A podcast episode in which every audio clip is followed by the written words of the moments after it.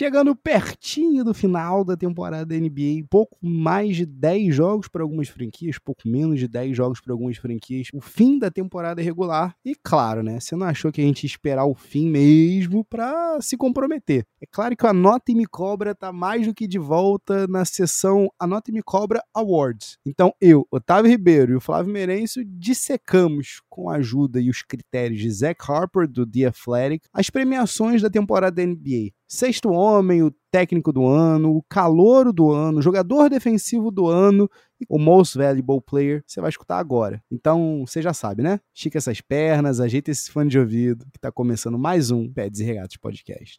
Iguodala to Curry, back to Iguodala, up for the layup.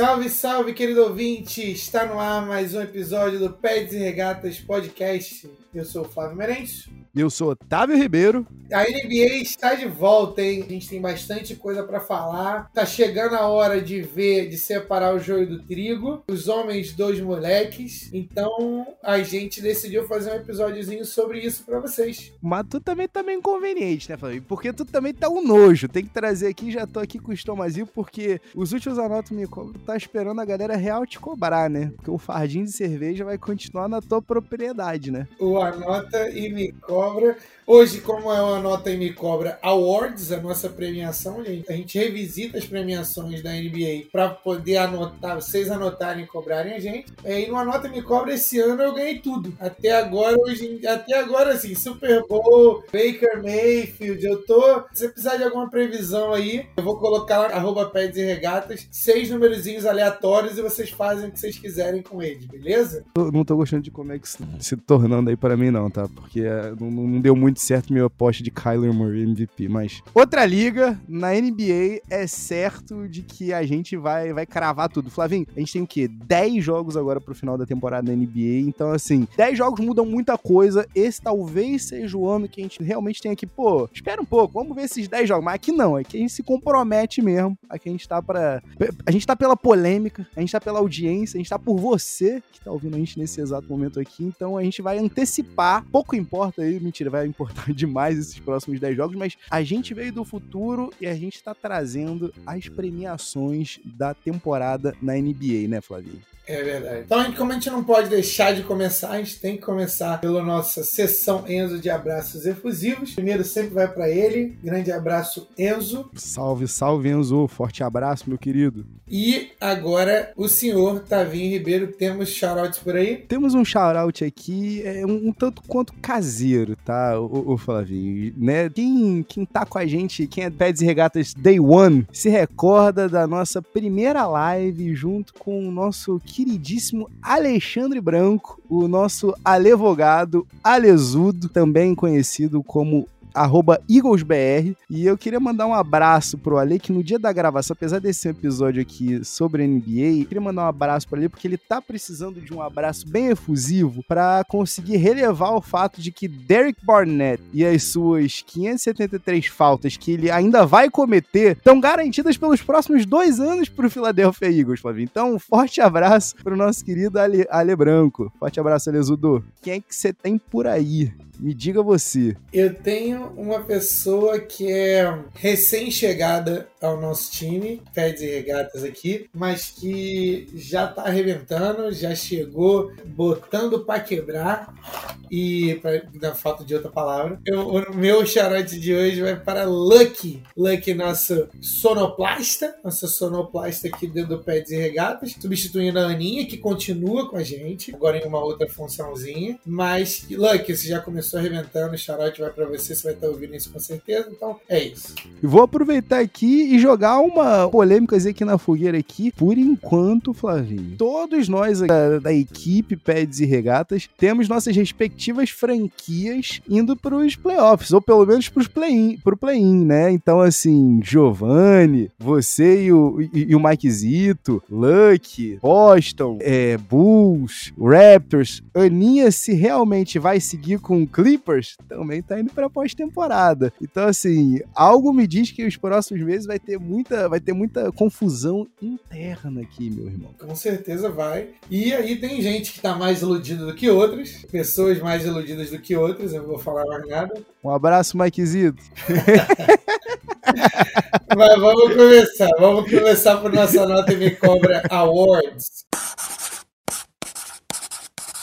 Então vamos lá, Tavinho. Você que vai dizer aí hoje por onde a gente vai começar. Vamos que vamos, vamos que vamos. Vamos lá. Esse, com esses quase 90%, um pouco mais né, de 90% da temporada concluído, Flavinho, eu eh, tomei aqui a permissão de Zach Harper para trazer pro Pets Regatas. Para quem não conhece, Zach Harper, colunista do The Athletic, né? Inclusive tá curtindo aí umas merecidas férias, mas até durante as férias está publicando o Power Rankings dele da NBA, para tu ver que a liga não para em momento algum. E o Zach Harper, Flavinho, ele traz sempre a cada 15 dias, ele tenta trazer o quê? Como é que cenário para os prêmios da temporada, mas assim, não adianta, Flávio, a gente só chegar aqui e sair cuspindo o nome à torta e à direita. Então a gente tem que trazer aqui quais são os critérios que estão embasando, né, esses nomes que a gente vai debater aqui. Então, vamos fazer o seguinte, Flávio, vamos começar fora de quadra. Vamos começar fora de quadra no Coach of the Year. Então, ele traz três critérios principais para a gente poder fazer essa avaliação e aí eu quero depois que você me diga quem é, o, quem é a tua opção. Mas o primeiro critério, Flavinho, é o seguinte: quais são as expectativas prévias para com o teu time? Vamos lá, não adianta nada você ter um time que é esperado ser contender e teu time chegar lá no topo da tua respectiva divisão, até beliscar uma first seed, que isso aí você tá só seguindo o que era esperado. Então, assim, você tem que quebrar isso, você tem que ir além disso. Então, vamos ser sinceros, a gente tá cortando aqui uma certa galera aí que, né, alô Steve Kerr, alô Doc Rivers, Rivers. Alô?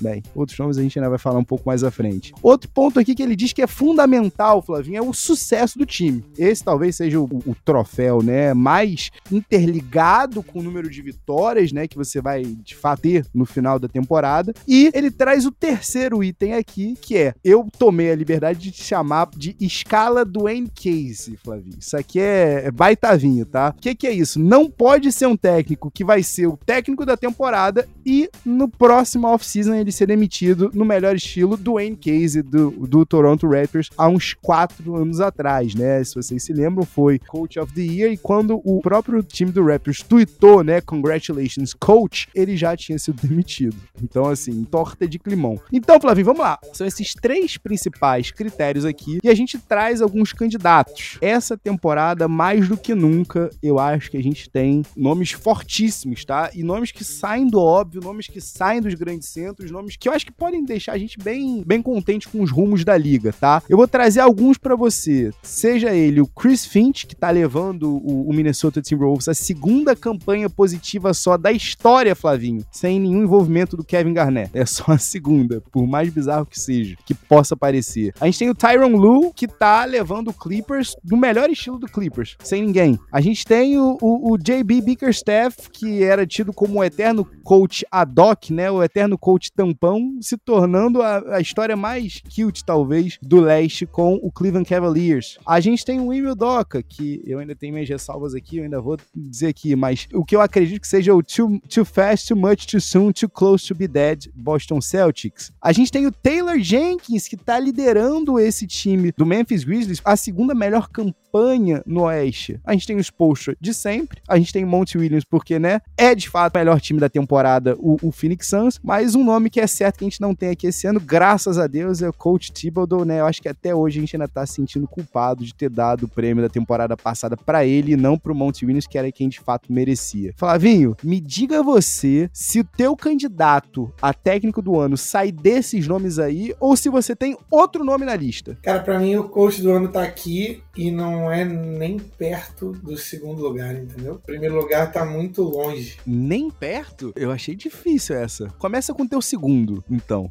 O segundo é o técnico do Minnesota Timberwolves, Chris Finch. Assim, qualquer pessoa que faça o Carl Anthony Towns jogar uma fração de defesa já é importante, entendeu? Então, assim, se não fosse pelo primeiro cara ali, eu, eu, eu gosto da história, da narrativa do Timberwolves. O fator Anthony Edwards é importante, tá? Porque só o, o Carl Anthony Towns e o D'Angelo Russell não conseguiram reviver ali a franquia, mas precisou de um cara que tem um potencial talvez do mesmo nível do Carl Anthony Towns. Então, o fator Anthony Edwards é sensacional, mas de qualquer forma, você colocar o Timberwolves para relevância já é mérito suficiente. Eu vou dizer para você que eu torço meu nariz, mas eu concordo, eu tenho que dar o braço a torcer, não é o nariz que eu tenho que torcer, sim o braço, porque não só o Cat tá jogando defesa, né, Flavinho, mas eu tava vendo outro, outro dia, ele geral, ele mete aquele pump fake, geralmente ele acaba se deixando ficar pelo jump shot, mas ele simplesmente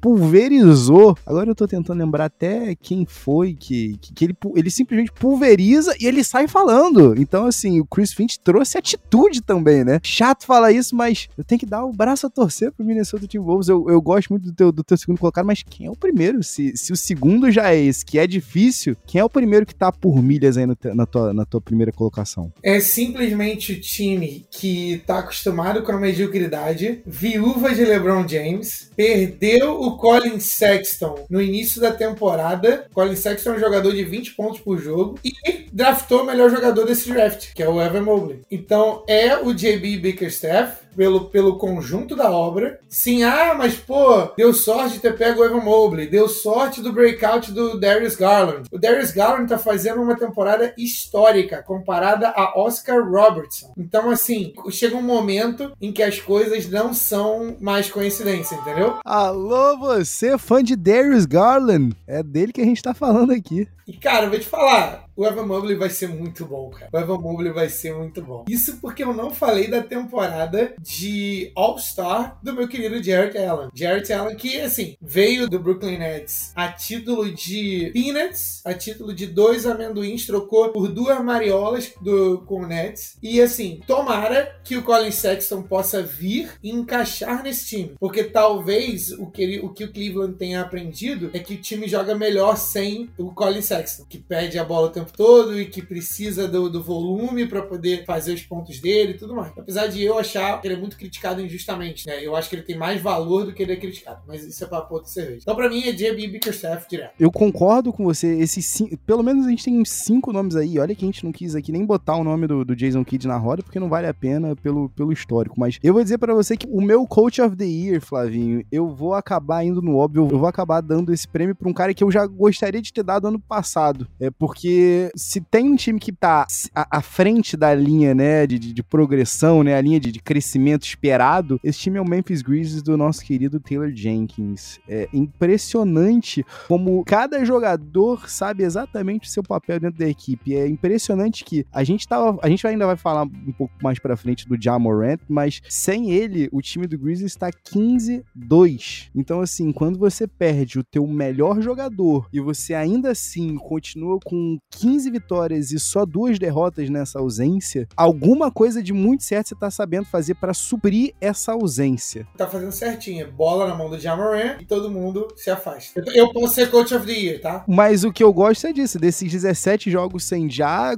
você conseguir ainda assim imprimir uma identidade, você ainda assim conseguir fazer essa bola girar, você conseguir ter as suas válvulas de escape, seja ali, né, no, no, no Dylan Brooks, que tá com um tempo afastado aí por lesão na temporada, seja com o próprio Desmond Bain, vem uma bela temporada de segundo anista. Então, assim, Taylor Jenkins para mim, mas eu tô 100% contigo. Fico muito contente em ver essa nova escola, Flavinho, de treinadores. A gente que já viu uma liga tá inundada de, de nomes como Ed Jordans e, e, e Tony DeLeos e, e Doug Collins com 163 anos. É bom ver essa, essa galera jovem tendo essa proeminência desde cedo. E me permita aqui dois segundinhos, dois segundinhos aqui sobre Emil, Emil Doca, eu acho que esse time do Celtics, eu não queria dar um tiro na direção aqui, eu fui um, um crítico na hora da contratação mas esse time do Celtics está me lembrando bastante aquele time do Sixers que embalou 19 vitórias seguidas para entrar nos playoffs lá na temporada 2017-2018 e simplesmente o gás em algum momento tá, tá acabando. Eu não queria soltar esse jabzinho direto, mas soltei. Vamos fazer o seguinte, Flavinho, pra gente não seguir aqui, eu,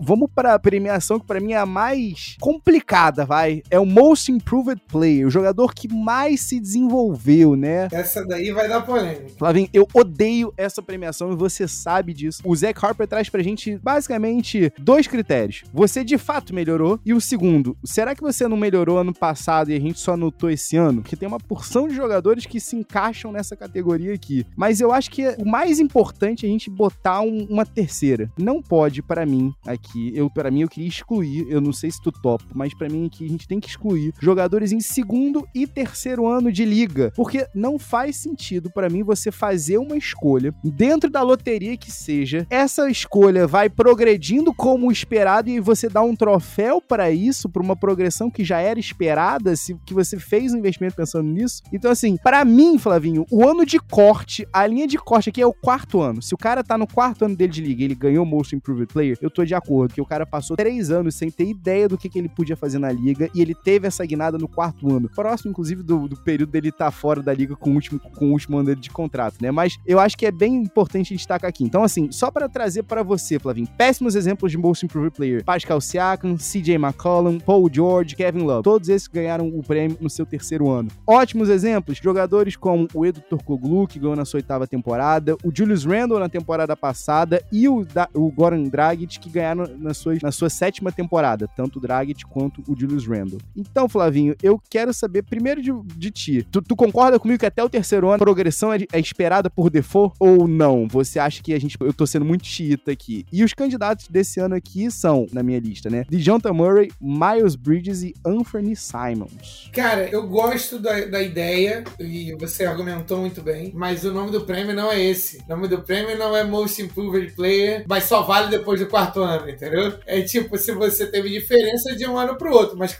o que que, por que que eu concordo contigo? Porque é o seguinte, se tem um cara que não jogou ou jogou, sei lá, dois minutos no primeiro ano e no segundo ano o cara foi pra 10, o cara, porra, melhorou pra caramba, entendeu? Então, eu entendo isso, mas é por isso que precisa ter uma ponderação ali, uma parcimônia. De toda forma, eu acho que o meu candidato atende o seu critério, entendeu? Então eu tô tranquilo. Gostamos. Então já, já até sorri aqui, tudo já tá vendo até o sorriso estampado no meu rosto. Me diga, Flavinho, quem é o, o recipiente do MIP? Um cara que ficou perto para mim, tá? Porque eu não achei que ele tinha esse outro nível e ele chegou, ele mostrou esse ano que ele tinha um outro degrauzinho para subir. Eu, a, a galera esperava que ele tivesse subido esse degrau há uma, duas temporadas atrás, mas cada um tem um tempo diferente, né? E também jogar pro pop é difícil, é o DeJounte Murray. Ele é um cara que tá quase tendo um tri triplo-duplo de média, mas não é aquele triplo-duplo do Westbrook. É um triplo-duplo muito mais natural. Inclusive, pra galera que é do, que, que é do bet, que gosta de apostar, cara, ele é uma boa aposta toda rodada pra triplo-duplo. Mas o vencedor para mim não pode ser outro que não Miles Bridges. Miles Bridges foi o cara que mais evoluiu de uma temporada para outra. E esse é o cara que eu falava assim: pô, beleza, o que ele já é hoje bateu com a minha expectativa dele do draft. Isso na, na temporada passada, né? Eu falava, pô, o cara chegou no teto dele. Porque a gente achava que ele ia ser o quê? Um cara com, que joga com energia, que joga com vontade, rebote, uma bola de três com porcentagem mais baixa e talvez 10 pontos por jogo ali um, e vai marcar mais jogadores bons do que ele ser o cara. E esse ano, o cara, talvez pela influência também de Lamelo Ball,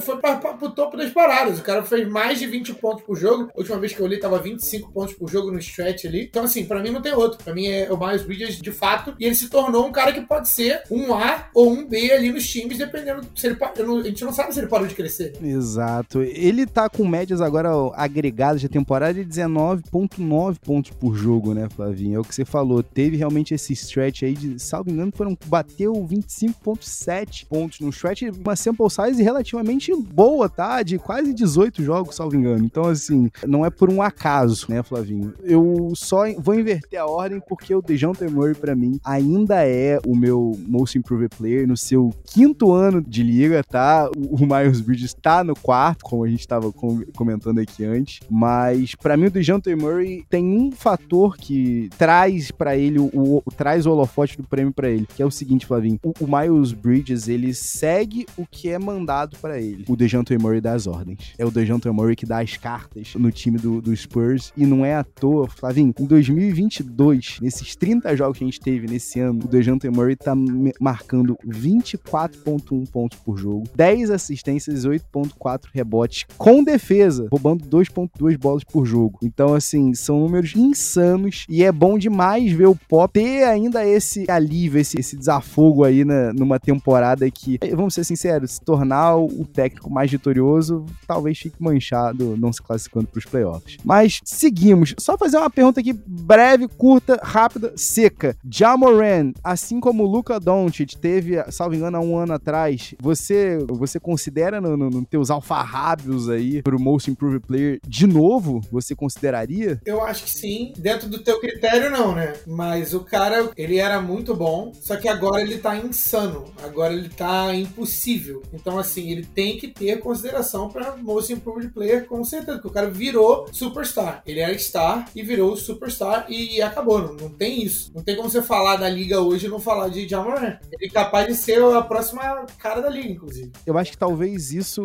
jogue na minha cara o, o quanto que o prêmio é problemático e eu não posso ser realmente chita assim, porque não existe talvez salto mais difícil de você fazer do que o, o salto pro super estrelato, né? Não é só o estrelato, é o super estrelato. Mas seguindo aqui, Flavinho, o sexto homem. O sexto homem, acho que esse aqui é mais bem simples, não tem muita dificuldade, porque historicamente os maiores recipientes desse prêmio dizem tudo, né? O Jamal Crawford e o Low Williams são os grandes vencedores do prêmio. E eles são ca caracterizados por uma única característica, vai, Flavinho? Pontuação. E o prêmio está 100% associado a isso. Você trouxe pontos vindo do banco? Quantos pontos você trouxe? Você ancorou os bancários do teu time? A segunda linha é tua. E aí aqui, Flavinho, eu tenho uma pergunta para te fazer, porque esse talvez seja um prêmio que esteja um pouquinho barbadinho, porque a gente pode até tentar ser fofo falando do Luke Kennard, o belo aproveitamento dele de três pontos nos jogos que o Clippers ganha. A gente pode até tentar falar um pouquinho do Kevin Love, né, com uma feel good story. A gente pode falar do Cam Johnson como melhor reserva do melhor time da liga, mas não tem pra onde fugir. Esse título para você vai de novo pro Jordan Clarkson, que tá liderando a liga em pontos vindo do banco, ou vai pro Tyler Hero, que tá trazendo simplesmente, Flavinho, 22 pontos com quase 60% de true shooting nas vitórias do Heat. Para quem vai o sexto homem do ano?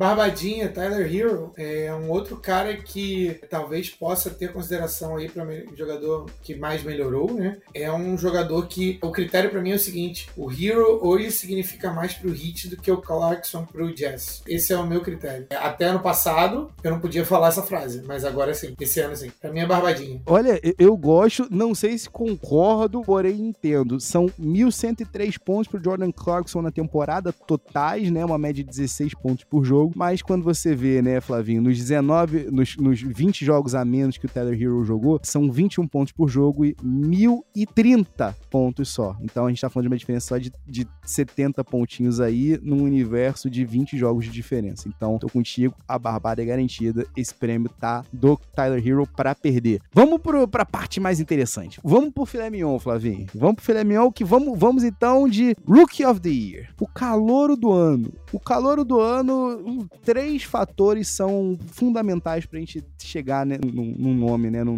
denominador comum. O primeiro deles é, você é uma grande narrativa dentro do landscape da NBA, dentro do cenário da NBA, você é uma grande narrativa. E aí até o, o Zach Harper sempre traz como exemplo nas colunas dele o Luca Doncic, né, que virou algo transcendental, né, transcendeu inclusive a barreira dos calouros. Então, a narrativa que você traz com, contigo é fundamental para ela. Você tem números, Você tem estatísticas maneiras para te darem é, esse apoio, para suportarem a tua candidatura a calor do ano. E um, aí já bem num, num, num, patamar bem mais abaixo, né, de importância é você consegue traduzir o teu sucesso para o teu time? Porque a gente sabe que a maioria dos calouros de maior qualidade, né, estão nos piores times e estão fadados às piores posições na tabela. Mas Flavinho, esse ano foi prometido pra gente na época do draft uma classe maravilhosa e a gente tá tendo uma classe bem interessante, vai? Vamos ser sinceros aqui. Três nomes eu acho que estão no, no tier 1, estão bem afastados do restante. Infelizmente, o, o nosso garoto aqui, Jalen Suggs, e nosso aqui, porque a gente tá dividindo essa paternidade aí. Infelizmente, foi para Orlando, né? Onde os jogadores de NBA vão para morrer, tal qual, né? O Mustafa está para os Jedi. Mas vamos lá, os, os três desse Tier 1 são os desde o começo da temporada. Evan Mobley, Scotty Barnes e tá, tá bom. Esse aqui, o último, não tá desde o começo da temporada. Começou bem abissal, sentiu bastante a diferença na velocidade do jogo. O Cade Cunningham, a escolha número um. Para quem vai o calor do ano, Flavinho? E por quê? Vai para o novo Anthony Davis. É, o nome dele é Evan Mobley. E sim, eu falei exatamente isso. Esse cara tem o potencial para ser top 5 jogador da NBA se ele quiser. Vira essa boca pra lá que eu quero saúde pro cara. É isso, verdade. Menos é, as lesões. O cara é muito bom. Os, os números de defesa de Evan Mobley só são comparáveis a Anthony Davis. Então, assim, é absurda a influência que ele tem no jogo e ele é um cara que marca dentro e fora do garrafão. Então, assim, Scottie Barnes está muito à frente do que a gente achava que ele estaria em termos de, de maturidade de jogo. Ter ido para Toronto ajudou muito ele. Cade Cunningham também foi para um, para um deserto, no sentido figurativo, em Detroit, mas voltou, porque ele é muito bom para isso. Franz Wagner também, pô, um cara muito mais pronto, um cara que eu não gostava tanto na época do draft, muito mais pronto do que eu achei que estaria. E Josh Giddy também. Mas não tem como não ir pro Evan Mobley, o cara tá na narrativa certa, o cara tá no cenário, tá num time que vai pra playoff, tá fazendo campanha muito boa com jogadores muito novos e ele é peça defensiva. Esse time é muito mais perigoso com ele e o Jarrett Allen no garrafão. Talvez, Flavinho, Scottie Barnes seja a história mais empolgante para quem duvidou. E aí eu tô me botando aqui, porque você se lembra o quão questionável para mim foi esse momento. Mas eu acho que tem um ponto aqui que destaca o Mobley dos demais. A rookie wall que o Cade Cunningham sentiu assim que ele entrou na liga, a rookie wall que o, que o Scottie Barnes sentiu lá em janeiro, quando ele tava chutando abaixo de 40% de quadra, agora inclusive voltou a subir aí para casa dos 50%, o Evan Mobley nunca sentiu. Nunca sentiu, nunca sentiu. E, ah, peraí, vamos lá, você vai ter a, a missão de, de, de, fazer essa, essa torre gêmea aqui junto com, com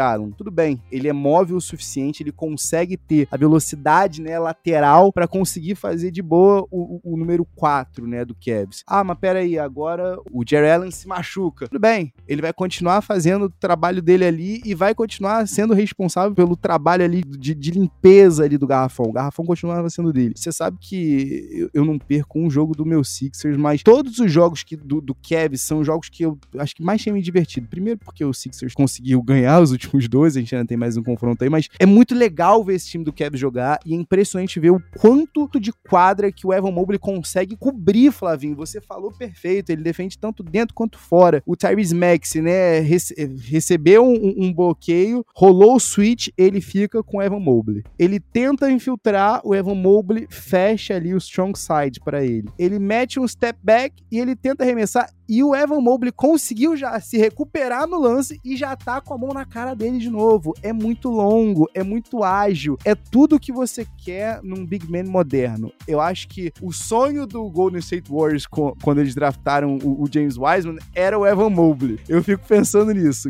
Que jogador divertido de se ver. Kate Cunningham ainda vai ser um jogador gigantesco na liga, mas o Rookie of the Year, tô contigo, é do Evan Mobley. Eu acho o Kate Cunningham um pouquinho overrated, mas, mas vamos passar, vamos embora, vamos embora. Sigamos então, porque vai ter gente lá de Detroit reclamando, dizendo com a gente, inclusive manda um e-mail pro pedsregados.gmail.com pra dar aquela escovada na gente. Vamos para as partes mais nobres da liga. Defensive Player of the Year, Flavinho. Não tá fácil, a gente não tem nenhum claro favorito. Esse ano, mais do que nunca, a gente precisa do, do eye test, né? Você precisa estar tá vendo os jogos, você precisa procurar esses jogadores no teu League Pass para você ter uma opinião mais mais, assertiva. O Zach Harper traz os seguintes critérios, Flavinho. Primeiro, o teu impacto defensivo pro teu time. Então, o quanto é que teu time sofre na tua ausência. O segundo ponto, Flavinho, é a tua reputação. Propaganda é tudo nessa liga, a gente sabe disso. Então, o quanto você é temido, o quanto os caras acordam acordam no dia sabendo que, putz, eu vou jogar contra esse cara aqui, que saco. E o terceiro, as tuas estatísticas defensivas têm que te apoiar. O prêmio não é mais só de quem dá mais toco. Um abraço pro Marcos Kembe. Dito isso, Flavinho, vamos lá. A gente tem a opção de dar pelo milésimo ano o Rudy Gobert. Eu vou ser sincero contigo, a gente não tem o, o Ben Simmons que foi né, o, o, segundo colocado ano passado e nem me venha você, torcedor do Sixers, falar do Joel Embiid, porque eu acho que tem uma coisa, Flavinho, eu queria acrescentar mais um critério aqui. Se você tem um ponto na tua defesa muito claro que é uma deficiência, que é explorado jogo após jogo, após jogo, após jogo, após jogo, e o teu jogador principal, o teu Defensive Player of the Year, não consegue adereçar aquilo, tu não pode ser um candidato a defensor do ano. Então, nada de Joel Embiid aqui na minha lista, Flavinho. Os nomes que eu trago aqui para você são Ben Ben Adebayo, Jaren Jackson Jr., mais uma vez, belíssimo trabalho do Taylor Jenkins botar o rapaz aqui, Rudy Gobert,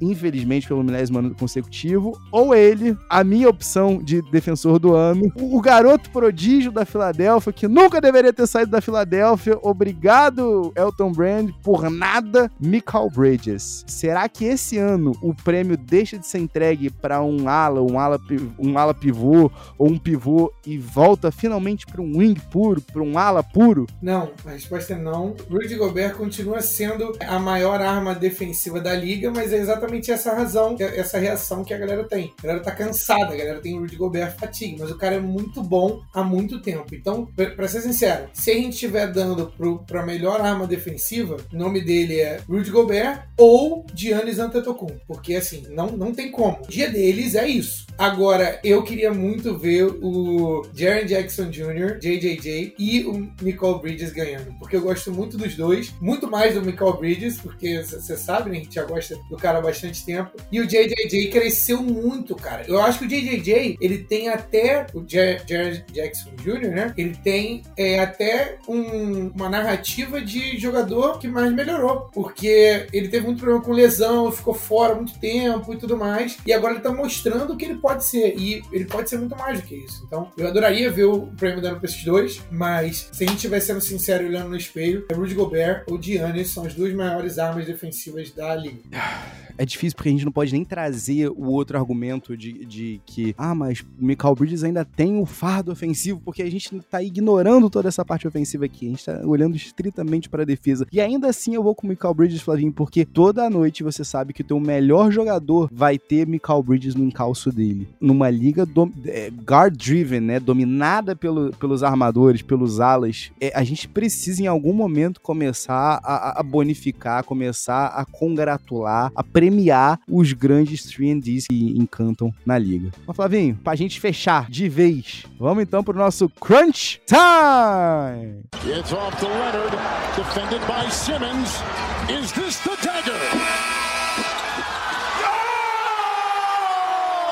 Flavinho Crunch tá me chegando na área e vamos que vamos. Os critérios para o prêmio mais importante de todos, o jogador mais valioso da temporada, o MVP, o MVP. Os critérios são estatísticas absurdas. Você tem que ter estatísticas absurdas. Não adianta ser, ah, muito bom. Tem que ser absurdo, tem que ser incrível nível Jamorant fazendo 140 pontos em três jogos, sendo o Jason Tatum metendo 150 em três jogos, tá? Sendo o Embiid tendo liderando a liga com mais de 30 jogos de 30 pontos e 10 rebotes. Você tem, então, como segundo critério, o teu impacto perante o time. Então, é aquele clássico. Retirando esse jogador aqui, até onde esse time vai, o quão longe esse time vai. O sucesso do teu time, fundamental aqui também. O valor do jogador perante os seus pares, né? Como é que ele é visto perante seus pares. Então, aqui é o, o exemplo, o Kevin Durant reclamando, chiando, indo contra o Embiid todo jogo do Nets contra o, o, o Sixers. E ainda assim falando que o MVP dele é o Joel Embiid, mesmo ele se odiando dentro de quadro. É isso aqui que a gente tá falando. É desse valor agregado. É a narrativa, porque a gente sabe que tem que ter narrativa. É por isso que a gente tá há 11 anos, né? A gente vê gente chorando aquele ano do, do Derrick Rose sendo o MVP mais jovem da história da liga. É por isso que a gente vê cinco anos depois a galera reclamando ainda do ano do triple-double do Russell Westbrook. E o sexto e critério, talvez às vezes fique esquecido, são as performances memoráveis em momentos clutch. E quando eu digo que é um, é um,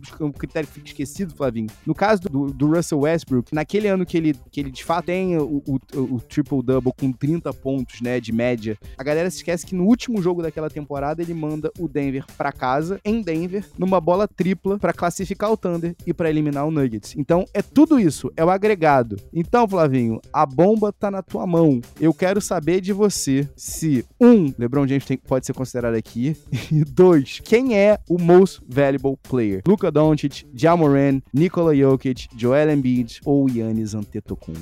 Essa é a mais difícil, né? Ficou por último, né, meu parceiro? Eu adorei os critérios, tá? Todos os critérios eu adorei, porque ajuda a ter clareza pro, pro nosso ouvinte também, pros prêmios, né? É, o LeBron James não pode ser considerado, apesar de que se ele parasse de jogar hoje, o Lakers ia estar tá na D-League, mas, cara, para mim, existe também nesse prêmio aqui, existe Giannis fatigue, a galera ficando cansada de dar pro Giannis, mas o Giannis é candidato todos os anos, porque o Giannis está no auge.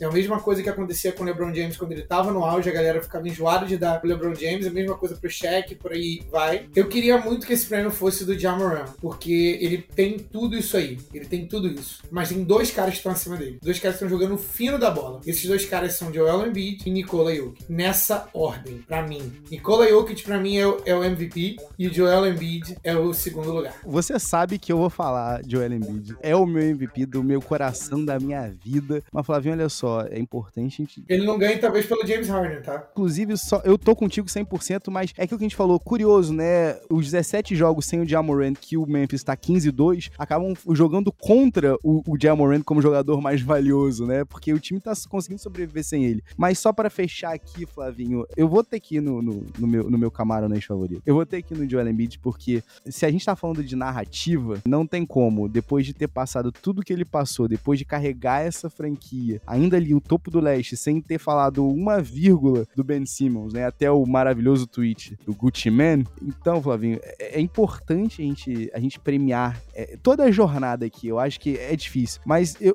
para fechar de vez, eu vou, para não ser só clubista, eu vou falar, vou terminar o episódio hoje com a seguinte frase, Flavinho. O meu jogador mais valioso é o Joel Embiid. O jogador mais absurdo que eu vejo hoje é Yannis Antetokounmpo. Mas se eu preciso da bola com 30, com 10 segundos no relógio, eu preciso de uma última bola, eu preciso de Kevin Durant. Dito isso, estamos fechado. A gente se vê na próxima semana com muito mais Pé Desregado Podcast. Lembrando você que está ouvindo a gente aqui, se você está ouvindo a gente aqui e você ficou curioso para saber onde é que você pega mais informações sobre as premiações, sobre, sobre o que está acontecendo na liga diariamente, você sabe que você pode procurar a gente pelo arroba Pés e Regatas, seja no, no Twitter, seja no Instagram, seja no Facebook ou no YouTube pelo Pés e Regatas Podcast e a gente vai estar tá lá sempre trazendo muita informação, muito conteúdo para você. E a gente se vê na semana que vem.